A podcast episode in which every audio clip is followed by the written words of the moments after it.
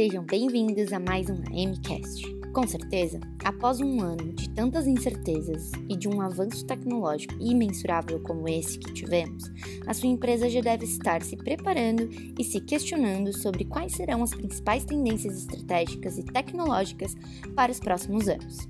Então é claro que a MCOM não poderia ficar de fora desta conversa. Por isso, reunimos um time de experts para debater as principais tendências para 2021 e os próximos anos.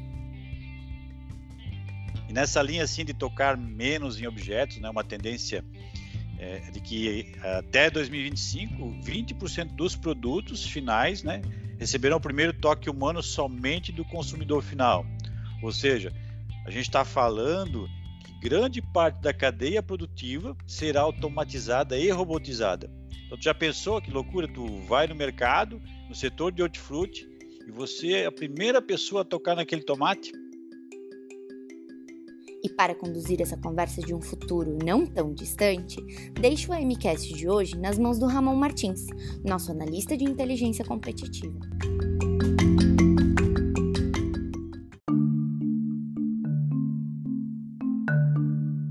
Oi, gente, meu nome é Ramon Martins, eu sou analista de inteligência competitiva aqui da Ncom e hoje iremos falar sobre algumas tendências que estão por vir nos próximos anos. A gente vai compartilhar nossa visão sobre elas e contribuir com a estratégia da sua empresa, da sua companhia.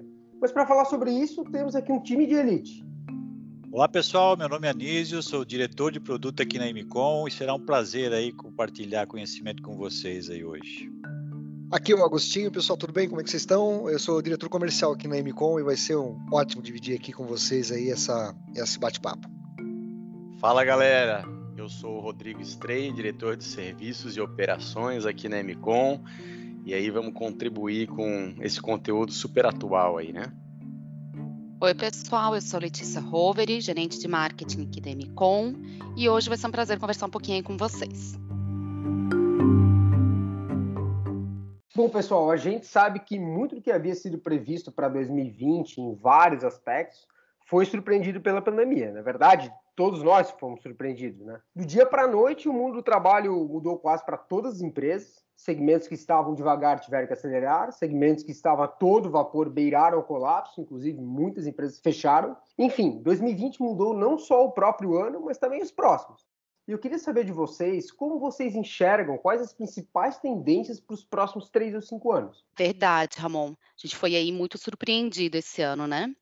É, nesse sentido, eu acredito que a capacidade que as organizações têm de adquirir é justamente de ter rapidez para se adaptar a essas mudanças. Hoje, é, elas têm vindo muito sem aviso, né? O sinal que foi que aconteceu conosco esse ano. E eu enxergo para os próximos três ou cinco anos que essas empresas vão ser impactadas não só pelo uso de tecnologias emergentes, mas também pela mudança no próprio, na própria forma de trabalho no modo como a gente se relaciona com o trabalho e especialmente é, no modo como nós, os gestores, exercemos o nosso papel de liderança. Eu acho que isso vai ter uma mudança e um papel extremamente importante nesse cenário todo. Isso mesmo, Letícia. E não é só sobre tecnologia, né? É, afinal, uma coisa que está bem em voga é o people centricity.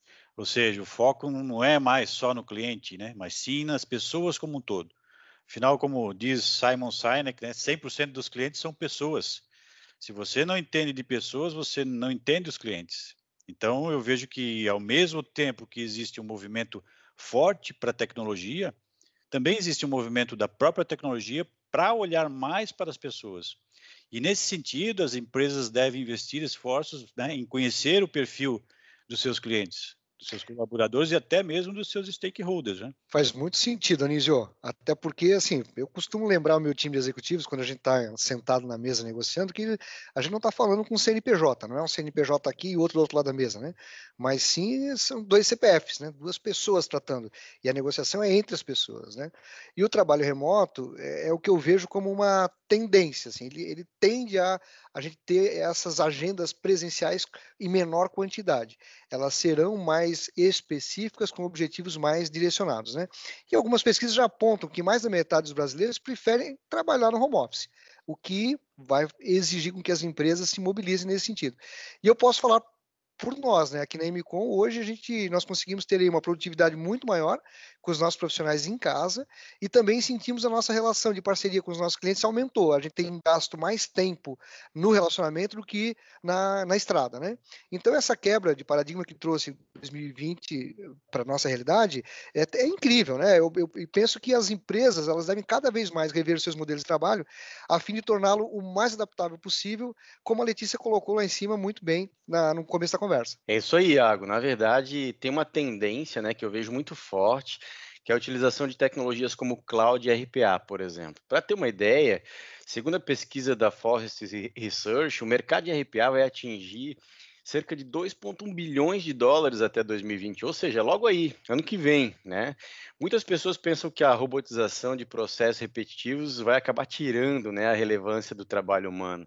Mas muito pelo contrário, né? Os processos repetitivos eles podem e devem ser automatizados, justamente para que as pessoas tenham tempo, né, de fazer o que elas sabem fazer de melhor, né? Pensar, criar, analisar com critério, etc para que tenha uma melhor tomada de decisão e estratégica. Né? Nesse sentido, as empresas então devem buscar mapear os processos que tomam muito tempo e que podem ser robotizados, especialmente para aumentar a produtividade do time. Realmente, 2020 quebrou todos os paradigmas sobre trabalho à distância, aprendizagem à distância, acima de tudo, acelerou muitas das mudanças que estavam previstas. Né? Para a gente ter uma ideia, segundo David Clark, um dos principais líderes em inovação e estratégia digital da PwC, a pandemia acelerou as mudanças para o futuro do trabalho em cerca de 10 anos. E as mudanças que tivemos no âmbito do trabalho foram realmente significantes. Eu posso falar por mim. Eu fui contratado pela MCOM 100% online da entrevista com a Letícia até a assinatura de contrato. Até pouco tempo atrás, acho que a gente nem imaginava isso. E por falar em mudanças do trabalho, uma das tendências que, que temos acompanhado é que até 2025, 75% das conversas de trabalho serão gravadas. Para mim, isso é muito 2032. Ago, tu como diretor, que também tem responsabilidade pela companhia, pela empresa e pelos colaboradores, como é que tu enxerga isso? Quais os principais impactos e cuidados que as organizações devem ter? Olha, Ramon, eu acredito que a gente não está muito longe dessa, não está para 2032 não, está mais para 2023, 2024 aí, uh, até porque a gente quebrou uma grande barreira aí né, nos últimos anos, que era a capacidade de armazenamento desse, desse volume de dados, né? E uma vez que a gente está hoje usando, utilizando ferramentas como Teams, fica muito mais fácil a gente registrar essa conversa. Aliás, boa parte delas já ficam registradas hoje, né? A parte de texto, por exemplo, já ficam lá no chat, já são auditáveis, inclusive. Né? Nesse sentido, eu acredito que as organizações têm uma responsabilidade grande com a questão ética né, dessas informações, tanto no sentido de como auditá-las né, e como utilizá-las elas de forma correta, até para orientação dos seus colaboradores. Né? Ou seja, a gente tem que utilizar uma estratégia e muita sabedoria com aquilo que a gente pode é, para impulsionar o negócio, né, preservando a imagem, a confidencialidade, a humanidade dos colaboradores. Eu acho que esse é o ponto. E tu acha que vai ser a risca assim mesmo, Alan? Ah, eu acredito que não. É, de um tempo para cá, a relação com o trabalho vem mudando muito, né, Ramon? E os profissionais estão cada vez mais valorizando experiências positivas, né? Mais do que salário, eles querem ambientes, né? E um ambiente onde você é monitorado, vigiado o tempo todo, não me parece ser muito confortável. As pessoas querem poder ter um pouco de liberdade e autonomia, sim. E além das gravações, que outras tendências vocês acham que vão impactar o nosso ambiente de trabalho no dia a dia profissional? Olha, tem uma tendência que me chamou muito a atenção aqui, que ela vem lá do Gartner, né? E ela faz uma afirmação bem importante, que até 2024 25% dos CIOs de grandes empresas eles serão corresponsabilizados pelos resultados operacionais, ou seja, há uma mudança de comportamento aí, né? O trabalho do CIO ele deixa de ser somente fornecer tecnologia às áreas operacionais e passa a ser também um trabalho de pensar em como aquela tecnologia pode impulsionar eh, os negócios, os resultados das áreas, né? Isso já vem há um bom tempo acontecendo e agora se reforça, né? Isso aí é incrível, né? Se a gente pensar especialmente quando se fala em grandes empresas. Por exemplo, se levarmos em conta uma indústria com unidades pelo planeta inteiro e o atual crescimento da digitalização desse setor, o CIO ele passa a ter um papel com um impacto muito mais direto, né? Afinal, conectar essas diversas unidades fabris em diversas regiões ou partes do mundo que forneçam dados confiáveis para tomar decisão estratégica, é uma tarefa complexa, né? não é nada fácil fazer isso. Né? E eu penso que as empresas, então, devem buscar um apoio da tecnologia para otimizar suas operações.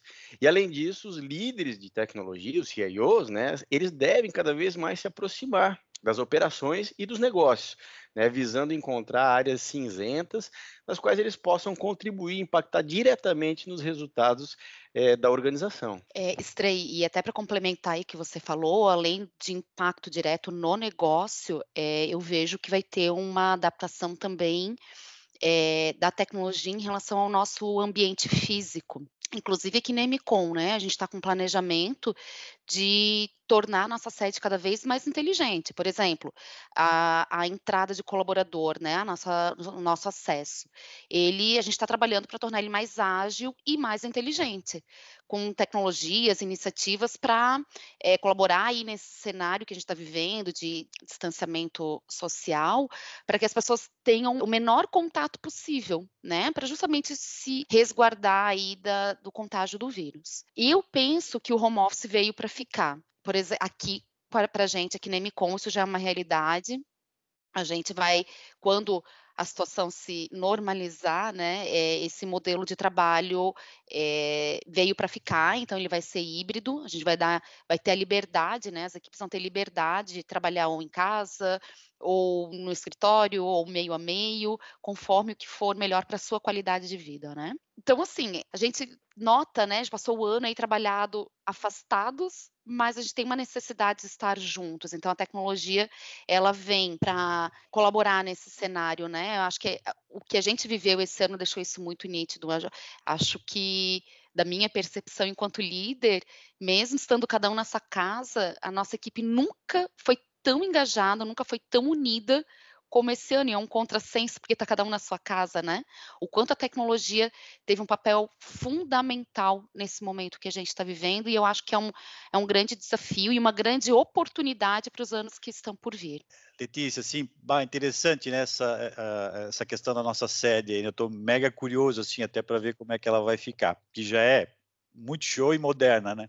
E nessa linha, assim, de tocar menos em objetos, né, uma tendência é, de que até 2025, 20% dos produtos finais né, receberão o primeiro toque humano somente do consumidor final. Ou seja, a gente está falando que grande parte da cadeia produtiva será automatizada e robotizada. Então, tu já pensou que loucura? Tu vai no mercado, no setor de hortifruti, e você é a primeira pessoa a tocar naquele tomate? Eu fico curioso e pensando né, como é que isso é um, como é que isso é um grande desafio assim, né? E, e ao mesmo tempo uma grande oportunidade né, para o setor do agronegócio, uma vez que produzir é caro, custoso, especialmente no Brasil. Tecnologias como a IoT, por exemplo, né, podem além de aumentar a performance, otimizar custos. Eu aqui, escutando vocês falarem, Anísio e Letícia, dessa questão de automatizar o escritório, de eh, os alimentos não, não serem mais tocados pelo, pelo ser humano, e me remeteu a uma outra, um outro aspecto que é o contrassenso de estudo, né? que é, é uma tendência que o Gartner também aponta aqui, que 20% dos espaços corporativos se tornem creches. Ou seja, de um lado, a gente está indo para automação, robotização, com menos contato físico e do outro lado as crianças mais perto dos pais, né, os filhos mais perto dos pais. Então, e, eu acredito aqui que as pessoas e aqui eu falo também por mim, né, que eu que é muito bom, né, quem quem está em casa aí com os filhos mais próximos por conta do homeschooling e tal, a gente sentiu o gostinho de ficar mais tempo, né, menos tempo no trânsito e mais tempo é, colado aí com, com as crianças, né. E é, esse movimento né, de, de, de, ampliar as escolas, de, de trazer a, as creches para dentro da, das empresas, né, elas ganham tempo nosso desse, de, de trânsito, né, de não precisar passar pela escola, e deixa é, fisicamente próximo aí uh, das crianças do lado da escola, dentro, dentro, da empresa. Mas eu acredito que nesse sentido as empresas precisam ainda repensar os seus espaços. E mais do que isso, é, com, como os diferentes stakeholders, né, como a gente vai, quem está patrocinando tudo isso, é, vai se relacionar e se beneficiar desse, desse ambiente. Né? Lembro que, claro, é, ele repensa, esse repensar né, que a gente está falando aqui envolve aquilo que dê o melhor resultado. Né? A gente está falando de companhias, de empresas, então não podemos nos desconectar desse, desse ponto. Olha, é bom e é ruim, né? Esse negócio que você falou de estar próximo, né? Estar constantemente com os filhos. É bom e é ruim, né? tem momentos que é bem difícil. É, mas brincadeiras à parte, tem sido um desafio bem grande. Eu tenho, eu tenho dois pequenos em casa, né? Eles são com muita saudade para aula, de ter esse contato é, físico, né? até para eles a tecnologia tem sido fundamental, né? Não foi um ano totalmente perdido em função da tecnologia, eles conseguiram estudar, mas esse essa falta de contato físico faz, faz muita falta para eles, né?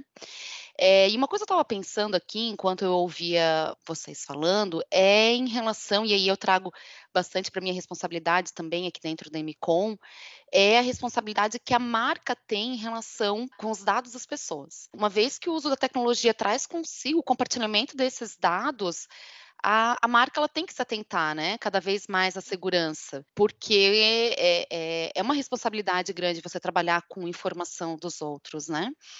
Então, é uma tendência que a gente viu bem forte aí também no Gartner, né, no evento que a gente participou aí algumas semanas atrás, ele diz que nos próximos cinco anos, 30%, e eu achei um número muito alto, 30% dos CEOs das grandes empresas é, vão priorizar é, um serviço de moderação de conteúdo. Então, o que, que isso quer dizer, né? Que o CEO, né, a, a, ponta lá da empresa, ela está preocupada com o que está sendo falado nas redes sociais. E aí, é, vou trazer de novo para a nossa realidade, né, aqui na, na MCOM, o quanto a Andrea, que é a nossa CEO, ela participa da nossa estratégia digital, ela olha, ela olha os comentários, ela nos ajuda, inclusive, a responder. Então, isso é, me surpreende esse número, mas eu já vejo que isso é uma realidade aqui para gente. Então, assim, neutralizar esses conteúdos, principalmente o que não é tão legal é uma preocupação muito grande das empresas, né? E vai ser cada vez mais. E eu acredito que a empresa ela tem um papel fundamental nesse cenário. Afinal de contas, é, a internet é uma grande sala, né? Então cada um pode falar o que quiser. Até alguns anos atrás era o que a empresa falava e ponto final. Hoje não, né? O quanto a opinião de um colega que já usou um produto é muito mais relevante do que o que a empresa fala. Então eu penso aqui que que cabe às empresas, principalmente aí é o papel do líder de marketing, apoiando e suportando os CEOs, pensar em formas de orientar os colaboradores em relação a isso porque hoje é muito é, é, muito forte isso, né? Não é só e, é, e, eu bato muito nessa tecla aqui dentro, não é só o que o marketing diz, a gente dá a linha, mas o que os colaboradores falam se reverbera com muito mais força no mercado, é, porque ele é um ponto muito forte, né? Ele é um defensor da marca no mercado. Então, a importância que o colaborador tem é, nesse papel de construção de marca é muito forte e vai ser cada vez mais. Verdade, meu, bem colocado. 30% é um número bem alto. E eu achei muito interessante ter pontuado o quanto que a nossa CEO, André, se preocupa com isso e de fato ela se preocupa e está bem envolvida. Eu acho isso muito interessante. E eu penso que os líderes, as organizações, têm de estar atentos aos movimentos macros, né? Então, é claro, a gente tem que estar focado no nosso cliente, no nosso segmento, mas é preciso que a gente desenvolva aquela capacidade de olhar com visão de drone, sabe? Justamente para a gente poder tomar decisões mais assertivas, olhando do macro para o micro. E isso me lembra outra questão que está muito em evidência, que é justamente o uso da opinião pública como métrica de tomada de decisão. E aqui eu acho curioso, porque até pouco tempo atrás falava em voz do cliente. Pessoal, como é que vocês enxergam o papel das companhias enquanto marcas, né? Para ter ouvido a opinião pública e usar isso como métrica de tomada de decisão. Aí é realmente bastante curioso, né? Primeiro, a primeira atenção que nós temos que ter é com relação a como as empresas vão capturar é, esses dados de forma rápida, porque tem que se posicionar de forma rápida, ou não se posicionar, que também é uma decisão. Essa é a primeira coisa que a gente tem que fazer e tem que ser feito é, rapidamente. Então a marca pode não tomar uma posição ou tomar. E se tomar, entre uma posição A ou B, qual que ela vai ter que tomar? Né? E isso tudo olhando aí uma quantidade muito maior de informação, uma, um volume muito maior de dados e com uma frequência muito maior do que a gente está acostumado a fazer até agora. Então, olhando para tudo isso, eu fico me perguntando como é que nós podemos ajudar os nossos clientes e parceiros a conseguir a se movimentar dessa forma tendo informação rápida, com volume rápido para tomar decisão rápida em cima das suas marcas. É, e aqui lembrando, né, que a empresa é uma marca, o produto tem a sua marca e as pessoas, cada um aqui carrega a sua marca, né? Então, é direcionar esforços e inteligência para proteger todos esses dados, proteger essa, essa imagem que a gente tem que construir é o grande desafio dentro de um cenário é, onde muitas vezes só tem uma chance para tomar a decisão, seja ela A ou B, né, certa ou errada. Nesse sentido, eu penso que as marcas, e aí de novo, né, reforçando aqui, seja a marca de uma empresa, de um produto ou de uma pessoa, tem, é, ela tem que ter um propósito muito claro e deixar isso muito claro para a sociedade. É, e mostrar qual é a direção que ela, que ela segue. Assim fica menos custoso se posicionar diante da opinião pública, né? E aqui, de novo, a gente ouviu muito isso na, no evento do Gartner, que é em relação à voz da sociedade, o quanto a empresa ela tem que ouvir, perceber o posicionamento da sociedade para então tomar uma decisão estratégica de negócio. Bem pontuado, Lê. E quando tu fala sobre propósito, né? E aqui, eu acredito que entra um papel muito importante das lideranças em ter esse propósito claro e manter a organização engajada com ele, né? E, e é interessante porque eu vejo isso muito na Enicom. Quando, quando, quando eu fui conversar pela primeira vez com a Letícia, ela falou muito mais sobre o propósito da organização que sobre a vaga, por exemplo, né? E isso engaja muito, né? Na verdade, porque os valores organizacionais e o propósito são os maiores guias de comportamento e conduta, especialmente para tomar qualquer decisão. É que aquilo, né, Ramon, assim, é, o que você faz hoje é, pode mudar a qualquer momento, né, a, a função do cargo em si, mas o que vai perdurar são os valores que vão que norteiam, né, o que, qual o direcionamento que a gente tem que ir, isso não pode mudar, então isso eu acho muito importante é, frisar em qualquer entrevista, né, e, e até no dia a dia da equipe, é em relação a valores, ao propósito da empresa. Agora, o que a gente faz, acho que faz parte. É, o que tem que ser muito claro é o propósito, é o direcionamento. Faz total sentido. Até uhum. esses tempos eu acompanhei alguma, alguma daily de, de uma equipe com, com um cliente. Eu lembro do líder começar a reunião falando dos valores da Unicom para toda a equipe. Achei isso muito interessante. Só deixar aí uma, um fechamento, não, não como fechamento, mas uhum. é, a gente sabe que a gente falou de vários pontos aqui, muita, muitos dados vieram para a mesa, né? A gente tem muita estatística na mão hoje aí, mas para as pessoas não, não se apropriarem disso com ansiedade, né? Saber que vai ser uma jornada muito natural, que ela vai acontecer de forma muito espontânea, que tem que fazer parte sim, né? Não dá para ficar esperando, mas também não precisa ser ansioso ou fazer com que isso seja aí um peso, né? Dentro da organização, um peso na vida pessoal. É pular lá para dentro e fazer parte, né? Construir isso junto. Complementando ainda o que o Ago falou, né? Acho que a gente, olhando para essas tendências todas aqui que trouxemos e compartilhamos, nota-se, né, que há um, um apelo muito forte para agilidade, para aceleração, né? É, uhum. Seja nos processos, seja através de automações, mas um ponto bem importante, né?